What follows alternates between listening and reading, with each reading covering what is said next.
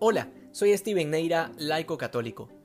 Hay muchas interpretaciones que podrían hacerse de la escena de la tormenta y la barca. Sin embargo, creo importante que hoy nos inclinemos por esa realidad espiritual que es tan fundamental en la vida cristiana. San Juan nos dice el momento en que se desata esta tormenta, apenas inicia su relato, al oscurecer, es decir, al caer de la tarde, cuando el sol se oculta, cuando hay tinieblas. Y esta es una realidad que puede sucedernos a todos y que de hecho es parte de la vida espiritual.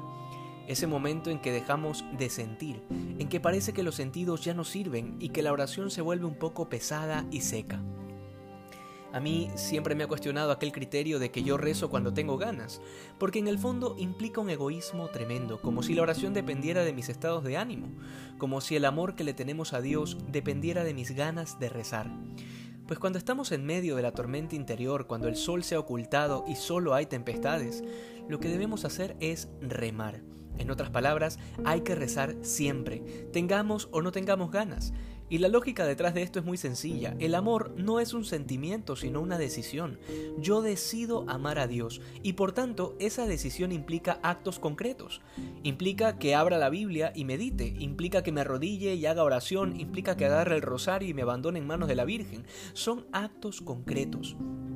Y sí, sería increíble que siempre tengamos todas las ganas y el fervor de rezar, como cuando recién salimos de un retiro o de alguna experiencia espiritual fuerte, pero somos seres humanos y nuestros sentimientos y estados de ánimo son tan cambiantes como el clima, así que no podemos tomarlos en cuenta como criterio para decidir sobre nada, y mucho menos en lo que respecta a la vida espiritual, que es nuestra relación con Dios.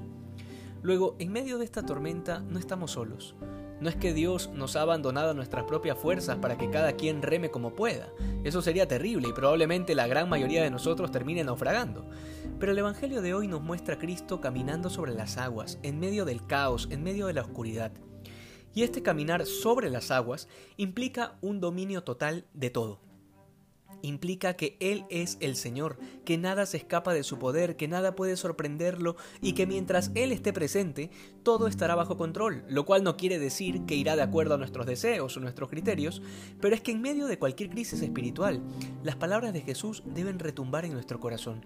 Soy yo, no teman. No importa si no sientes a Dios mientras estás haciendo oración o si crees que no ha servido de nada porque no salió como tú querías. Jesús te dice no temas, soy yo porque Cristo escucha toda oración que se hace con fe. Toda oración es un diálogo legítimo con Dios y repito, no depende de nuestros sentimientos o de nuestro estado de ánimo. Aprendamos a confiar en el Señor y a abandonar nuestra vida espiritual en Él, para que no naufraguemos en nuestra vida cristiana. Que hoy seamos más santos que ayer. Dios te bendiga.